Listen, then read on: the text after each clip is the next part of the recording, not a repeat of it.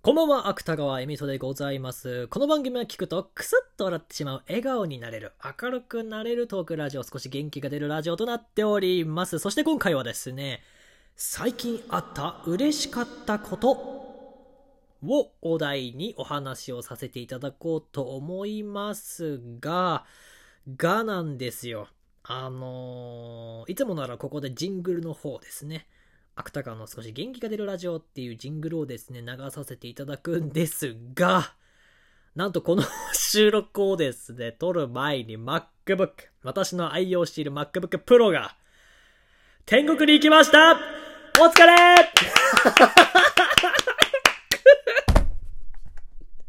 でだよ俺を置いていくんじゃねえよお前初号機が昨年10月に行ったばっかじゃねえか。お前2号機お前半年、半年持たずに行ったんか。ということで、あの先ほどですね、この収録を撮る前にですね、まあいろいろと編集をしていたんですけども、音声編集していたんですけども、急に画面がバサーンと落ちまして、で、その後電源ボタンとですね、まあ、再起動のですね、アクションを起こしてるんですけども、全然つかない。なんともタイミングが悪い。なんとも、なんともタイミングが悪いんですが、頑張っていきたいと思います。そして、えー今日のですね、この収録のお題はですね、最近あった嬉しかったことということで、皆様、こちらのセリフ、今から言うセリフ、聞いたことがありますでしょうか？いきますよ。がっちりと、両手で、つかませていただきます。てっありがとうございます。はい。はい、えー今言ったセリフですね。私が2年ほど前に音声配信の活動をする際に実際に言っていたセリフなんですけども、今初めて聞かれた方はですね、この人こいつやばいんじゃないかって。と思われた方が多いかなと思うんですけども、その当時もですね、初めてこのセリフを聞いた方はですね、あ、この人の配信面白そうだなって思う方がごく少人数で、大抵の方、大半の方がですね、こいつの配信やばくね こいつ、ちょっと疲れてるんじゃないんですか？みたいな。なんか、音声配信の活動をしててですね、まあ、1ヶ月に1、2回ぐらい Twitter の DM で、芥川さん、以前配信お聞きしたんですけども、相談乗りますよって って言われることが結構あったんですよ。まあそれぐらいちょっとわけのわからないセリフなのかなと思うんですけども、こちらのセリフですね、私がラジオトークというこのアプリでですね、配信をする前に活動していた配信アプリスプーンという配信アプリで自分が配信中によく言っていたセリフなんですね。そう。で、なんで言ってたかというと、あの、当時ね、スプーンでは、配信中にリスナーさんがね、配信者さんに対して、ハートという応援ギフトを一つの配信に一個だけ、一個だけ無料で送れるシステムがあったんですよ。で、でだよ。配信者さんは、そのいただいたハートの数や、その時聞いてくださっているリスナーさんの同説人数によってランキングがあったんですけども、その配信者のランキングのですね、順位の変動があったためにですね、もう我々配信者にとってはガチでやっていきたいぞ、頑張りたいぞと思ってる配信者にとっては、そのハート一つ一つがめちゃめちゃありがたかったんですよ。で、一つの配信につき一個しか送れないもの、それを送ってくれたんだね。ありがとうということで、お返しのコメントをそれではこちらの方からは言わせていただきます。ということで、ハートコメントを私たちは言うよっていう文化が発生しました。ハートをいただいたらお返しの言葉私たちは代わりに言わせていただきますと。で、そこでよく言ってたハートコメント。私がよく言ってたハートコメントが先ほどのセリフなんですよ。大体他の配信者さんたちはもうストレートにハートを送ってくれてありがとうございます。よかったら今日一日ゆっくりしてってくださいみたいな感じだったんですけど、芥川、んがっておかしいやろ、それって。皆さんが先ほど思われたことと全く一緒のことをですね、その当時初めて配信を聞いてくださっていたリスナーさんたちも思っていました。だから、最初ってあまり受けが良くなかったんですよ。あら、芥川さんって人はちょっとやばい人なのかなーって、危なさそうだなって思われる方もいれば、なんかちょっとこう、ケラケラというか、まあ、例えて言うのであれば、教室の隅でうまくコミュニケーションが取れない人が、えこう、陽キャの、なんか、ちょっと意地悪な連中にバカにされて、こう、ケラケラ笑われるみたいな、なんかそ、そういう漫画あるじゃないですか。そういう、そういうなんかいじられ方をしてる漫画あるじゃないですか。そんな感じだったんですよ。なんか、芥川って配信者がやってるわ、みたいな感じで、なかなかこう、受け入れるまでに、こう、受け入れられるまでに時間かかったんですけども、私2019年の2月頃から、そのスプーンという配信アプリをやっていて、2020年の8月、およそ1年と半年ぐらい、そちらで音声配信の活動をして、まあ、その最後の方ではですね、もうたくさんの方にこう、応援、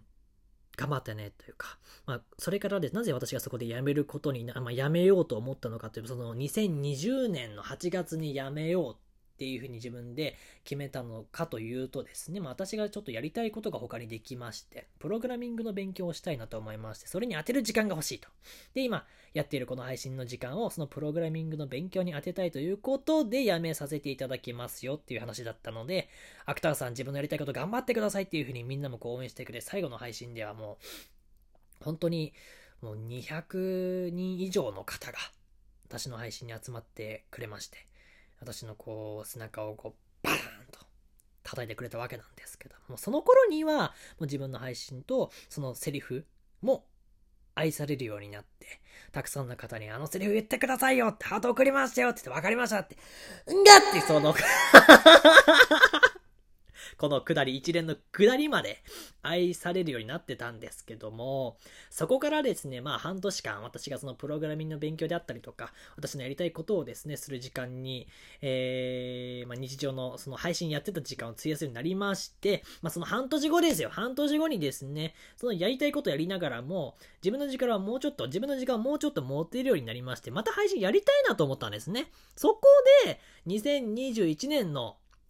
3月頃にラジオトークを始めたんですよ。音声配信をまた再開し始めたんですけども、そのラジオトークと以前やっていたスプーンっていう配信アプリって結構やってる人の年齢層も違うし、なんかリスナーさんが求めている配信者さんに対する能力みたいなものが結構違うんですね。これ配信アプリをやれてる方だと結構わかるんですけど、一応私インタビューであったりとかヒアリングであったりとか、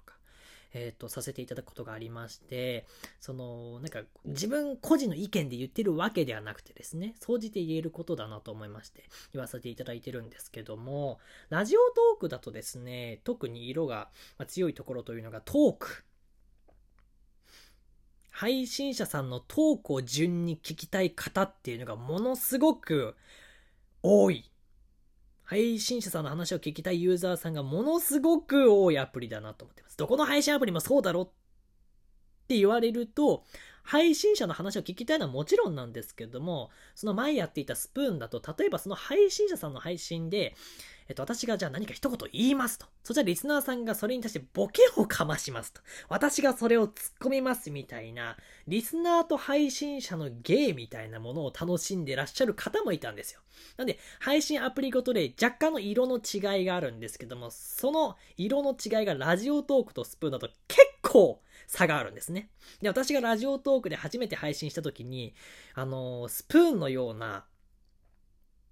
配信の形で喋ってたらもういけないなっていうのがもうすっごいこう伝わってくる瞬間があって、私がお話をしている時に、ラジオトークのユーザーの方って、あのーコメントあまりしないなってかしないなというか、え、全然コメント来ないんだけどって、私、